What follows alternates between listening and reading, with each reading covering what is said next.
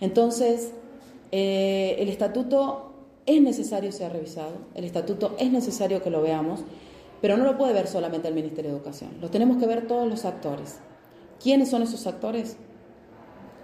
Los gremios, como primera instancia, esta mesa técnica que debe estar representada.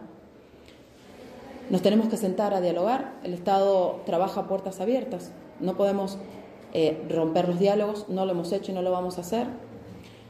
Tienen que estar los docentes. ¿Qué planteamos nosotros? No?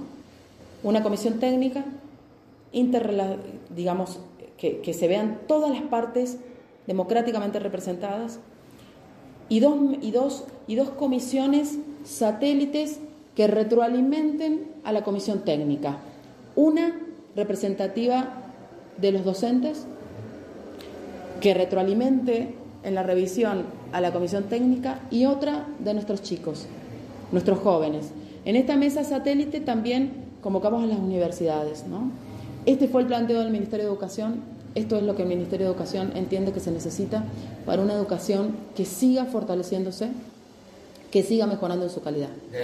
o sea, de lo que veo, por me parece que la parte más difícil para los gremios por las presiones docentes que pueden llegar a tener. Digo, ¿han vuelto a tener un acercamiento para darle forma a esta mesa? Estamos, estamos en diálogo este, permanente con los distintos eh, estratos del Ministerio y miren, el Estado tiene en su constitución al docente como protagonista, ¿no?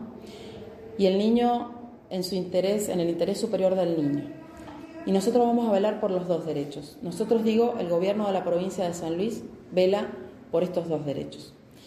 Tenemos que trabajar en conjunto, es la única manera, pensando en una mejor calidad educativa, pensando en, estos chicos que nosotros estamos formando y lo que plantea el Ministerio es que la educación forme emprendedores, ¿no? Una educación que les permita generar las herramientas necesarias para que cuando ellos egresen sean su propio emprendedor. C'est un.